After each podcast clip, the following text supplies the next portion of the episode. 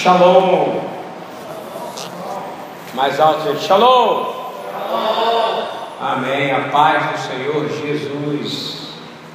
Eu vou falar de esperança nessa noite. É... Esperança é algo que a gente não tem a capacidade de viver sem. Se a gente viver sem esperança, a gente praticamente morre. Se você não tiver esperança, você não tem fé. Se você não tiver esperança, é, você não veio para a igreja. Você concorda comigo? Porque fé você pode ficar com ela em casa, não é verdade? Mas você vem com a esperança aqui nesse lugar de que algo vai ser absolutamente transformado, e aí sim a fé é, é duro você terminar um culto que eu terminei a semana passada e o Senhor dizer para mim: tem gente aqui dentro que não tem fé nem do tamanho de um grão de mostarda, e essa é a maioria da humanidade. Por isso que as montanhas ainda não se mexem. Acredita que a nossa fé ainda não está do tamanho do grão de mostarda? Vocês acreditam nisso? Eu acredito. Porque senão a gente já tinha visto muita coisa diferente está acontecendo. Você não acha? Eu acho que grão de mostarda deve ser. Eu acho que quando Jesus falou isso, ele pensou que a gente devia ser nano. Na patrícia de microbiologia, ela deve dar uma quantia mínima de um ser menor que existe perto de um grão de mostarda, não, uma bactériazinha diante de um grão de mostarda, depende do ponto de vista, não é verdade? A gente pode estar faltando fé para nós, para que, que a montanha se mova, a montanha se moveria e se jogaria naquele mar, não é isso? Jesus fala, ele mente? Não. Mas a esperança ela te leva a profetizar também e te, te traz a ousadia necessária. E eu tinha feito essa palavra para a reunião de quinta-feira e tem a canção do hino de Israel chama Tikvateinu. Ela era uma letra feita por um, um homem chamado Samuel Cohen, colono de Rishon LeZion, ele pegou um poema de 1700 de um escritor judeu também chamado Herzimber, que para mim é uma profecia, porque Israel estava longe de se tornar território de, de judeus. 1882, foi em 1948, né? Você imagina isso? Olha o que, que diz essa letra. Diz assim: Enquanto no fundo do coração palpitar uma alma judaica, e em direção ao Oriente o olhar voltar-se-á a Sião, nossa esperança ainda não está perdida. Esperança de dois mil anos de ser um povo livre em nossa terra, a terra de Sião e Jerusalém. Você está entendendo que ele está profetizando aqui? 48 anos antes, ou 58 anos, e o cara escreveu isso cento e tantos anos ou duzentos anos antes de acontecer. Ele está dizendo o seguinte: que quanto houver uma alma judaica no mundo inteiro, olhando para o Oriente, olhando para Jerusalém e clamando para Jerusalém, Jerusalém voltará a ser, voltaria a ser do povo judeu. Isso não foi uma profecia ou não? Foi uma profecia. Mas ele fez, e ninguém fala que o profeta é, Xi, profeta Samuel Cohen, é, escreveu e aprimorou a letra de outro profeta que é Herzimber, e por causa disso que Jerusalém se tornou, não. Mas é uma profecia que é gerada por esperança, a palavra fala que nossa esperança ainda não está perdida. Repita com nossa esperança ainda não ainda está perdida. Foi é cantado isso no hino Israel quando o Eduardo, o Rabino Eduardo estava na escola, com certeza ele devia cantar esse hino, não era? Você, você aprendeu com, as suas professoras? Ele está falando, aqui é muito grande, gente. Eu estou, está muito pouca gente aqui. Eu estou em cima de um púlpito enorme e o Rabino Eduardo não dá para ouvir o que ele fala ali. Mas ele fez com a mãozinha assim, joia, e falou assim: aprendi. E eu sei que ele aprendeu que ele tinha uma professora tocava acordeon na escola dele, que o Senhor, graças a Deus, estava invando a minha memória para coisas pequenas, médias e grandes. E olha que lindo isso, gente. Nossa esperança ainda não está perdida. Esperança de dois mil anos. Não cumpriu essa palavra ou não cumpriu? Você imagina um probleminha básico que você tem na sua casa, com seu marido, com a sua esposa, com a sua família, com seu filho, e pode durar um ano, dois anos, três anos. O povo esperou dois mil anos. Em dois mil anos, a palavra do Senhor se cumpriu, não é verdade? Então, sabe o que está faltando às vezes? Eu acho você cantar para o Senhor. Você cantar e dizer: Senhor, a minha esperança ainda não está perdida, porque o Senhor tem promessas de vitória para mim. Amém? Amém. Isso aí. Seja responsivo à palavra de Deus. Não durma. Não durma. E eu não tenho dúvida nenhuma que a palavra de Deus ela fala e o Espírito de Deus ele fala de diversas maneiras. E uma das coisas que eu tenho reparado como profeta, porque a gente acaba sendo um termômetro, é a velocidade de resposta à palavra profética. A gente imagina que quando o Senhor fala alguma coisa para você, você pode esperar, porque é, a teologia reformista, ela, ou seja, quem fez a reforma, a teologia católica, ela é uma teologia que para a pessoa pouco interessava se fosse feito na hora a transformação. Pouco, pouquíssimo. Porque eles queriam, na verdade, os seus bens antes de você morrer. Está entendendo isso ou não? Porque você tem que subir, tem que ser pobre para entrar no reino dos céus. Então faz aqui uma escritura para mim, eu vou nesse momento fazer uma uma como é que se fala? Aquele no catolicismo, quando uma, a pessoa vai fazer a última bênção, o padre, e fugiu a palavra, extrema, extrema unção. A extrema unção foi criada justamente para isso. Para quando a pessoa chegasse lá, era rico, ele era rico, rico, e ele não estava nem aí para religião, nem aí para nada. Aí o cara chegava lá, o Papa, no nome e na autoridade de Jesus, ele dizia assim: Olha só, chegava o Pai falava: Eu perdoo todos os seus pecados, no nome de Jesus, no nome da Santa Igreja Católica. E é o seguinte: você não vai entrar no céu rico, você passa para mim os seus bens, passa para a igreja, para que aí quando você passar tudo que você tem, sabe o que vai com você? Você vai poder entrar no céu. Mas a autoridade de quem está falando isso? A autoridade de uma santa igreja, que não é a santa, ou seja, a igreja separada, que a gente aprendeu no Atos dos Apóstolos. Estão entendendo mais ou menos o que eu estou querendo dizer para vocês? E essa esperança os caras tinham, por isso que eles passavam. Mas a nossa esperança tem que estar em Deus, nas promessas de Deus, amém? Tem que estar como nesses homens. Por isso que o povo judeu, parte deles são admiráveis, porque o judeu que é tzadik, que é justo, ele, ele, crê, ele creu verdadeiramente durante dois mil anos que o Senhor iria devolver para eles Israel. E por isso que o hino de Israel ele foi composto antes, ele não é um hino. Geralmente quando a pessoa entra no lugar, ela compõe um hino. Não é verdade? Eduardo deu uma palestra sobre hinos o hino da França foi composto quando foi tomada a tomada da Bastilha. O Brasil foi ouvidos da Ipiranga, do Ipiranga, né, as margens do Ipiranga. Não, esse, esse hino ele foi cantado, ainda digo mais, muito, muito antes, ele foi cantado em Zacarias 14, não é isso? E Zacarias 14 ainda fala mais que será a eternidade pertencerá ao rei de Israel. Estão entendendo o que eu estou dizendo? Mas há profetas ainda Há profetas que não sabem que são profetas ainda, como esse homem. Há profetas, você pode ser um profeta, só que você está com dificuldade de ser responsivo ao chamado que Deus te deu. Aí está doendo, você fica ansioso, fica chorando. Por que, que aconteceu aquilo ainda? Não aguenta uma palavra de exortação. E aí você fica milindrado.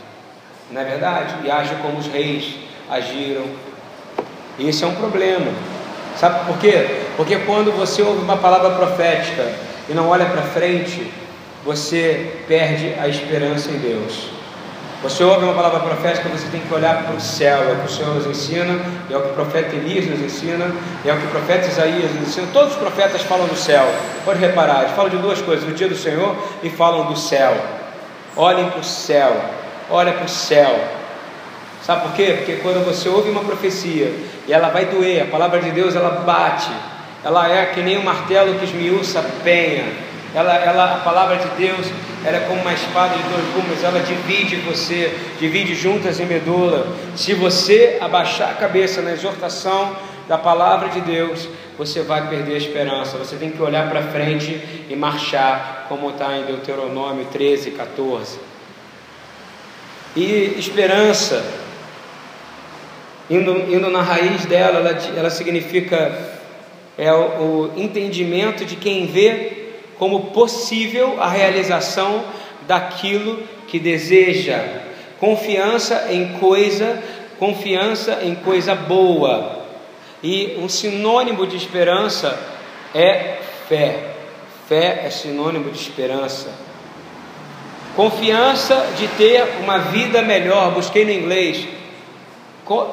É, esperança é você ter confiança de ter uma vida melhor. E você só pode ter uma vida melhor com Cristo. Eu digo melhor, em Cristo.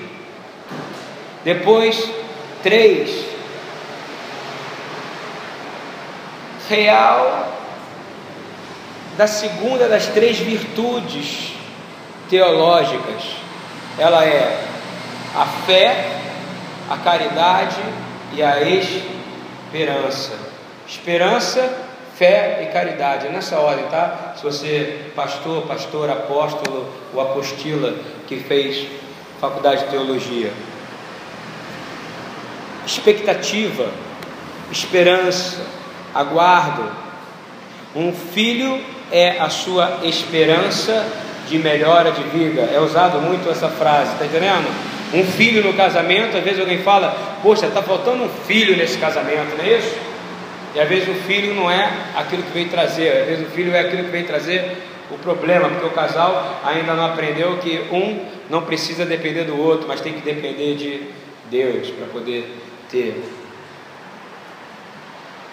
Eu começo a, a prestar atenção que se a gente abrir Zacarias 9, 11 e 12, diz assim: Essas são algumas palavras que o Senhor me liberou para eu dar para vocês, reformar, reforçarem a sua esperança. Vocês estão precisando. Ainda quanto a ti, por causa do sangue da tua aliança, libertei os teus presos da cova em quem não havia água. Voltai à fortaleza, ó presos de esperança. Estão entendendo isso? Voltai à fortaleza Ó vocês que não estão mais tendo esperança. Estão entendendo isso? Volta e diz assim: Também hoje vos anuncio que se você voltar para a fortaleza, aonde há esperança, eu anuncio a vocês restaurarei em dobro tudo aquilo que foi perdido. Zacarias 9, 11 e 12. Hebreus 11, 1 a 3, por favor. Ora, a fé é a certeza daquilo que esperamos. Esperamos. E a prova das coisas que não vemos. Pois foi por meio dela que os antigos receberam um bom testemunho. Pela fé entendemos que o universo foi formado pela palavra de Deus, de modo que o que se vê não foi feito do que é visível. Então, você acreditar que estou lendo Hebreus 11, 1 a 3. Hebreus 11, de 1 a 3. É tão óbvio, é você é, é pensar assim: se a fé é a certeza daquilo que esperamos, todo mundo aqui está esperando alguma coisa. Eu espero verdadeiramente que o Gilberto termine o batistério no dia 26 de fevereiro. Antes, né? Eu espero verdadeiramente que o Rabino Eduardo termine o livro de Efésios antes de julho. Eu espero verdadeiramente que eu possa conseguir apacentar as ovelhas que o Senhor tem me mandado e cada vez mais servir conseguir trabalhar com energia e com vontade, adotar a criança que o Senhor mandou adotar, além dos filhos espirituais que o Senhor já me mandou, e fazer o adote o sonho ser uma realidade. Eu espero. Mas isso já aconteceu ou não? Eu estou perguntando para vocês. Já aconteceu, amém? Ou não? Agora tem um porém, qual porém? Você tem que ser co-participante disso. Se a fé é a certeza daquilo que esperamos, você tem que ter certeza. Por exemplo, quando a gente convida, conversa sobre aqui, não sei nem se eu vou gravar essa palavra, tá? Por certas coisas que eu vou falar aqui. Então, ela vai pra, talvez para a família. Quando que o Senhor falou, a preocupação da quantidade de palavras não é o suficiente mas sim a propagação do exemplo da ação. Ele falou isso hoje para mim. Então, assim, eu hoje estava pensando que será que a gente tem certeza de que esse lugar aqui é nosso? É uma pergunta que eu estou fazendo. Isso aqui, a gente deveria ter.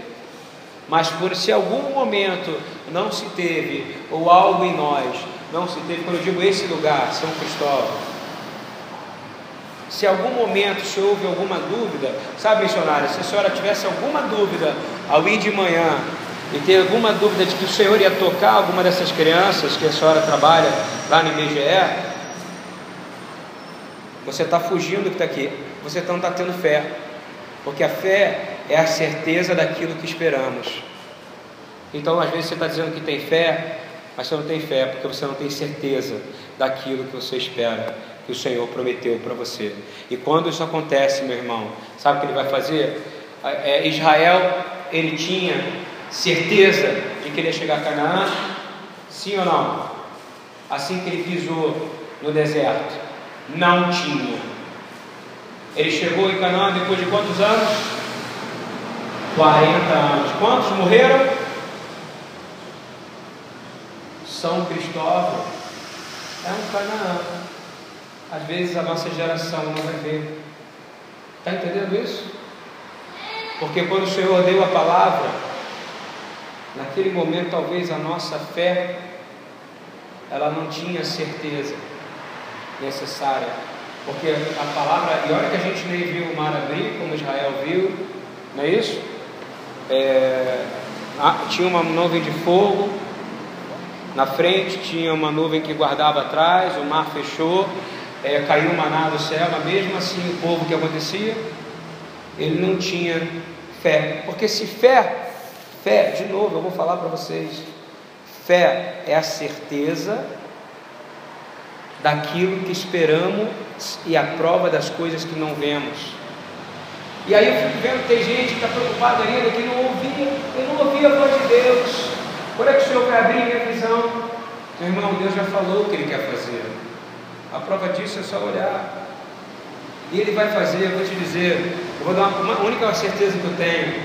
O Senhor vai resgatar todas as meninas grávidas, de, com gravidez precoce do teu tio. O Senhor vai resgatar toda, vai pegar aquele BGE, vai tirar todo mundo que mora lá, sabe?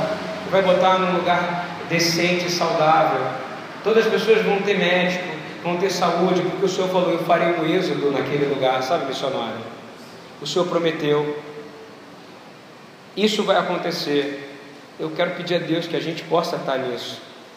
Mas a gente precisa ter a fé, de novo, e a certeza daquilo que esperamos. E a gente é casado, é um só corpo e um só espírito. Se eu tiver e minha mulher não tiver, não adianta.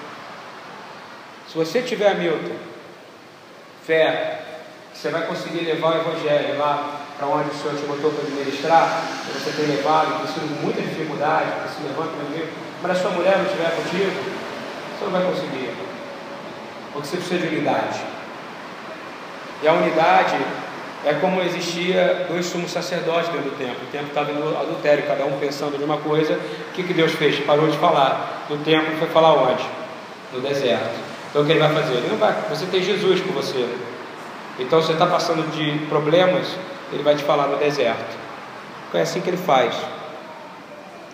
Colossenses 1, 27 e 29, mais um comentário, por favor. Eu quero dizer que a importância da unidade. Aqui estou eu, Eduardo e Rafael. Né? Eu, sou, eu pastoreio, sou chamado para o apacentador, o que está ali dentro cuidando de casais, cuidando de pessoas que estão Não que os outros não tenham chamado, mas cada um tem um chamado diferente, uma forma diferente. Rabino Eduardo é um mestre, ele escreve, ele tem capacidade, ele tem uma, uma autoridade espiritual grandiosa, que às vezes nem ele mesmo sabe o tamanho que há. Ele é uma promessa de Deus na palavra que se cumpriu. Ele é da tribo de Levi e é sacerdote crendo em Yeshua. Isso é muito poderoso. Rafael, um homem que o Senhor falou com ele, são três. Se algum de nós tiver com o pensamento um diferente do outro, acabou isso aqui. Não é verdade? Principalmente eu e o Eduardo, eu sei como é que o diabo trabalha nisso. Dissensão, que é a última dos, dos problemas de Gálatas 5.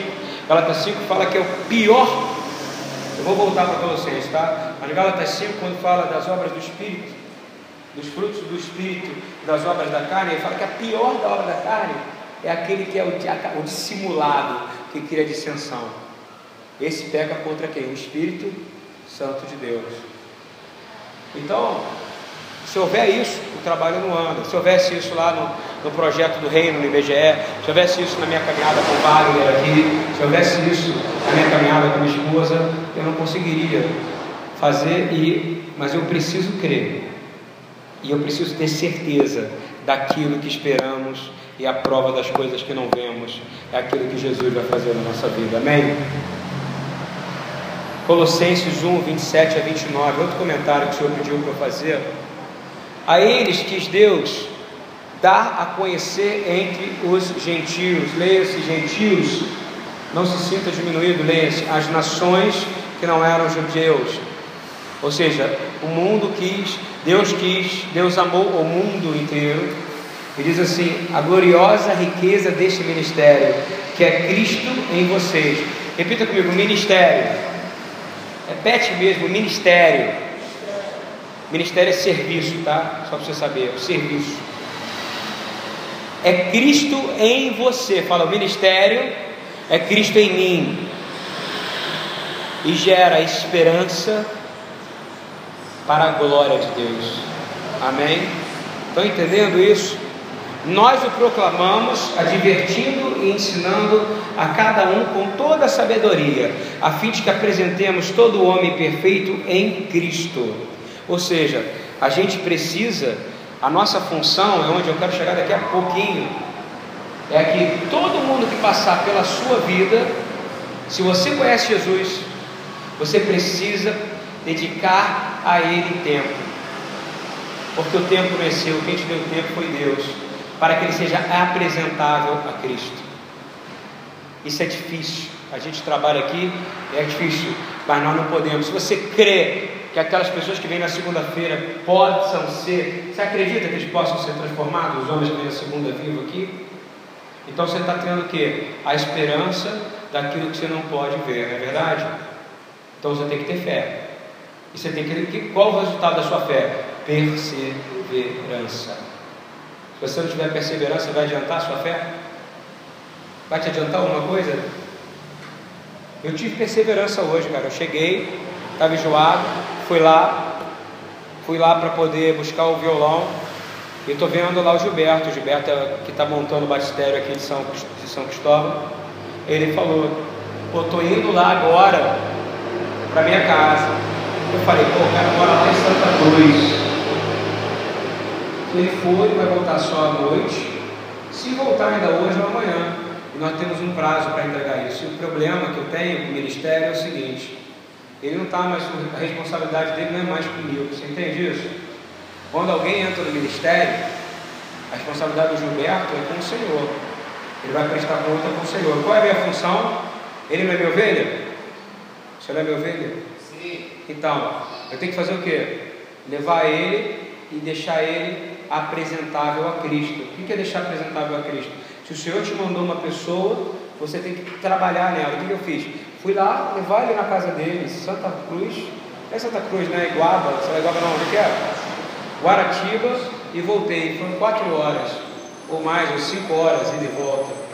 Eu queria ir, não, mas eu tenho que, como pastor e tenho um ministério, eu tenho que ter esperança de que ele vai entregar esse batistério e de que ele vai ser apresentável a Cristo, ele fez uma promessa diante do Senhor e ele vai cumprir. Amém? E o Senhor cobra isso. Ele cobra. Ele não cobra, Rabelo? E, e ele diz assim: para entender por que, tem que ser esforço, eu vou pedir para vocês repetirem, até quem está ouvindo. Por isso, eu preciso me esforçar, lutando conforme a força de Cristo, que atua poderosamente em mim. Isso não é poderoso, gente? É o teu esforço que vai adiantar, hein, Eliane? Tem hora que você não está nem aguentando, mas está em pé. A força que vai te aguentar é essa aqui, ó. Eu me esforço para cumprir e para apresentar aqueles que em Cristo que o Senhor me mandou estejam apresentáveis ao Senhor. Mas eu me esforço, lutando conforme a minha força não, a força de Cristo que atua poderosamente em mim. Talvez isso seja uma frase que tenha que ter escrita em todo lugar da sua vida, para que você se entenda e que você tenha força. Próximo versículo que eu quero comentar é passagem, a primeira carta de Paulo a Tessalonicenses, capítulo 5, versículo 8 e 9, por favor. Nós, porém, que somos de dia, dias, tem aquela galera que tem dificuldade com, com madrugada, tem? Diz assim: sejamos sóbrios, vestindo a couraça da fé e da justiça. Repita comigo. Eu preciso de dia estar vestido com a coraça da fé, coraça do amor e o capacete da esperança e da salvação. Está escrito em que livro? Efésios. Tá? E agora está onde? Na casa para a primeira Tessalonicenses, 1 Tessalonicenses 5, de 8 a 9. Sabe por quê? Porque a galera estava exausta. Poucos aguentam. O Senhor me falou. Paulo falava, eu falava sem parar, a ponto de eu tipo, dormir. E ele falava que ele tinha dificuldade com isso. É a mesma dificuldade que Moisés tinha. As pessoas tinham dificuldade. Às vezes você tem que entender que 90% dos salmos eles falam: Senhor, te busquei na madrugada, te busquei na madrugada, te busquei na noite, te busquei na aurora, no, no, no, no amanhecer. São 3% ou 2% que falam sobre ah, o Senhor, dorme, o justo dorme tranquilo. Amém. Isso, isso é um dia. Você pode dormir tranquilo uma hora, se for possível que vale como cinco horas, porque o Senhor já me falou que você pode dormir uma hora e valer por dez horas. Não é isso? Às vezes você, não, às vezes dá uma dormidinha de uma hora, não parece que foram dez horas, você está com todo o gás. Mas às vezes você não está aguentando, está de pé num culto, à noite, que não é a mim, não é o rabino, não é o louvor, é a Jesus, você não está aguentando escutar, porque você está dizendo, meu corpo não aguenta. Então, vocês que são de dia, ele diz assim: porque Deus não, não nos destinou para a ira, mas para recebermos a esperança da salvação por meio de nosso Senhor Jesus Cristo. Amém? Por que, que eu falei isso? Porque tem gente que não está aguentando mais a luta e a batalha. No dia a dia está difícil. Eu recebo mensagem o dia inteiro de pessoas dizendo: está difícil, está difícil.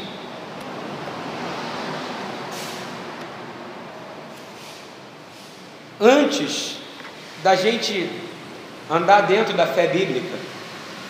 Guarda isso, a fé bíblica, o padrão de fé bíblica é muito sério. É o padrão de Abraão, cara. É o padrão de Paulo.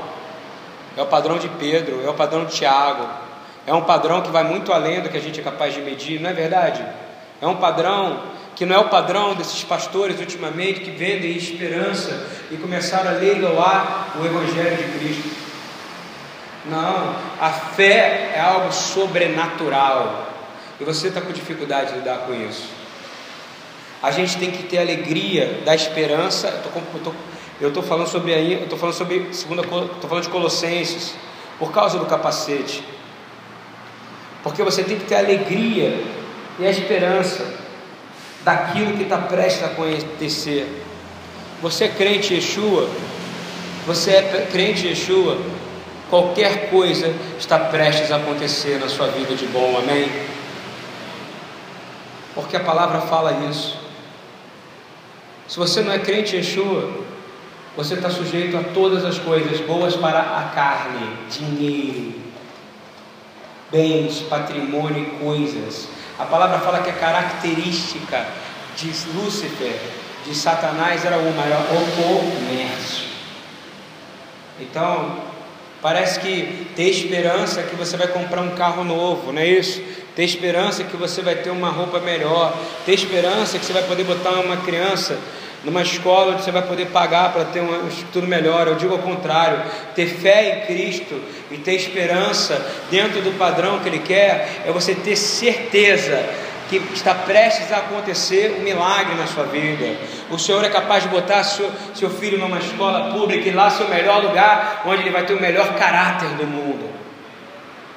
Você é saber que lá nessa escola simples e humilde, ele vai conseguir ter acesso, ah, mas ele vai ter bandido, mas se você crê em Yeshua, você vai mostrar para ele o conhecimento de Yeshua, de Jesus, e ele pode vir sim a ter um processo de conversão, mas ele vai ter um exemplo na sua casa, aonde ele vai poder subir degrau por degrau, e naquele lugar ele pode ter o caráter que ele pode ser construído como um homem de Deus. Muito mais no lugar onde você pode pagar, porque você não pode pagar pela fé. Você pode pagar pela fé? Na Igreja Universal do Reino de Deus você pode. Não é isso? Nas neopentecostais você pode. Mas Davi fala: nada que eu posso te dar, Senhor, que eu possa te oferecer será suficiente. Mas Jesus fala: se você crê em mim, tudo será possível para você.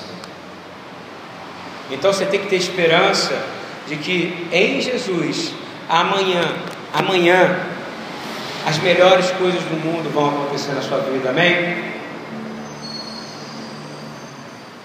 Eu falei do capacete da esperança porque eu peguei e fala: o capacete da esperança, ele está sobre nossas mentes, ele está filtrando tudo que deve ser ouvido.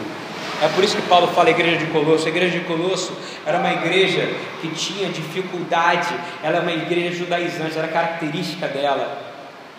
Eu estudei muito sobre essa igreja, porque eu luto contra essa potestade há muito tempo. Eu vou dar uma palavra sobre efraimismo, eu quero que vocês me cobrem. Eu tenho que ensinar sobre efraimismo, porque até agora ninguém entendeu.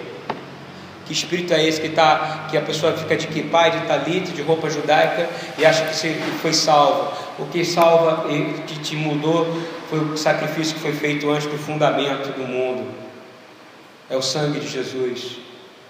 Mas o capacete que está sobre nossas cabeças, ela filtra o que deve ser ouvido. É por isso que Paulo, ele volta e fala aquilo que estava falando em Efésios. Ele fala, gente, bota a coraça, mas coloca o capacete da esperança nesse momento e começa a filtrar aquilo que você está ouvindo, aquilo que você está pensando, porque o resultado do teu pensamento vai ser a atitude mental que vai te trazer uma perspectiva poderosa em Jesus, amém?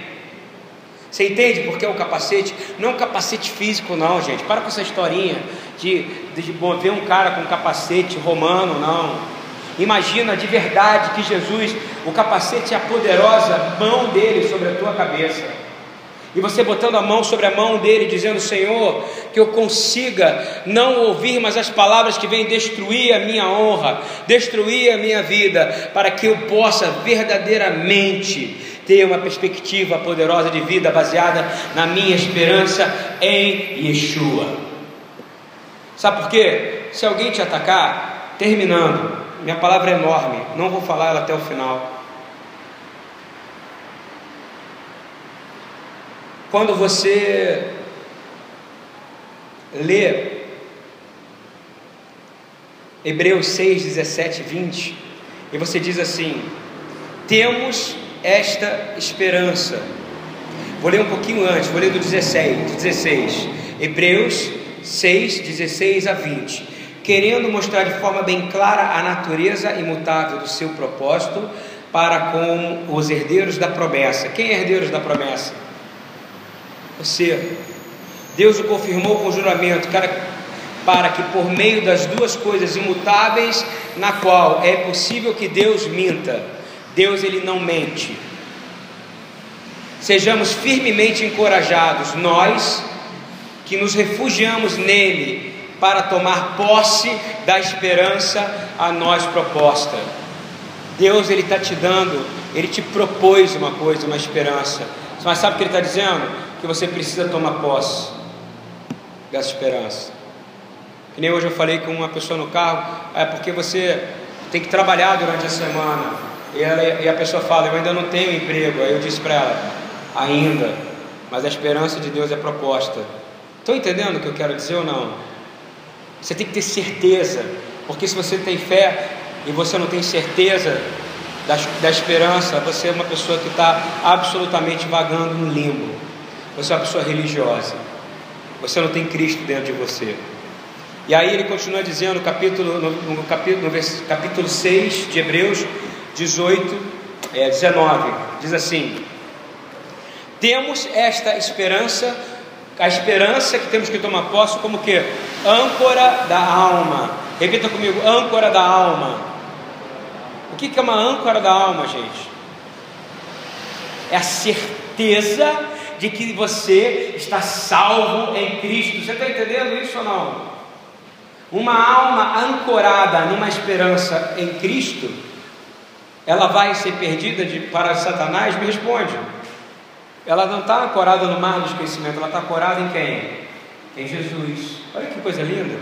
E ele continua dizendo assim: ó, firme e seguro, ou seja, a esperança ela é uma âncora para a alma e ela fica firme e segura, a qual adentra o santuário interior por trás do véu, ou seja, você só vai entrar no santuário. Eu fico vendo um monte de crente cantando, né?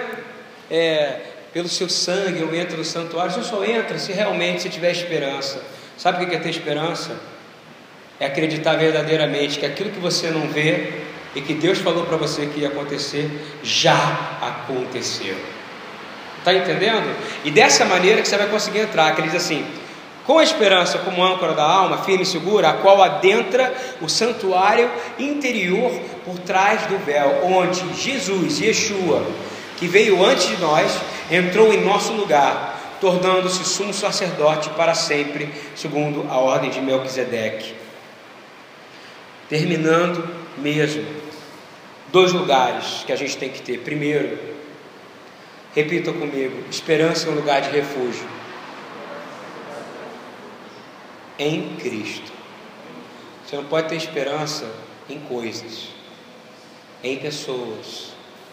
Você não pode ter esperança no pastor. Você não pode ter esperança no rabino. Mas tem que ter esperança em Cristo, porque é um lugar de refúgio. Como o que? As cidades de refúgio. Não tinha cidade de refúgio? Eduardo falou muito bem. A sua cidade de refúgio é a sua esperança em Cristo. Essa esperança, ela é como uma âncora que vai te levar para onde? Para dentro do Santo dos Santos, atrás do véu. Olha que coisa linda para você poder adorar. A outra coisa, a dois, a esperança é a âncora para a alma. O navio, o navio é simples, para terminar agora. O navio passa por um elemento instável, não passa? Qual o elemento instável que o navio passa? Água não é instável? É ou não é, Rabino? É ou não é, Rabino?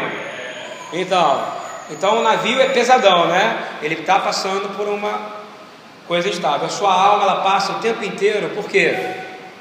Agita as águas paradas da minha alma e faz correr um rio que traz vida. A gente já cantou isso. Então, se você começa a entender que o navio passa por um elemento que é a água, e, você, e ele começa a passar a ser um, um, um, um objeto que é seguro, como uma âncora. E assim é você. Quando sua alma está é como uma âncora segura, segura em Cristo, você para de estar num ambiente absolutamente estável e começa a conhecer algo que é a estabilidade de Cristo. E sabe o que acontece? Você passa, você sai da água que daquele mar revolto e começa a estar com seus dois pés sobre uma rocha. E o nome dessa rocha é a rocha forte de Israel, é Jesus, amém? E é nela que você pode ter esperança. E eu quero dizer que a esperança em Yeshua é a âncora que nos liga à eternidade, amém? A esperança em Yeshua é a âncora que te liga à eternidade. e nos amarra seguramente à fundação da rocha definitiva, aquela onde a sua casa vai ser construída, será edificada e não será demolida jamais. Tenha esperança somente em Cristo. Amém? Essa é a mensagem que eu tenho para hoje. Espero que vocês tenham ouvido. Amém.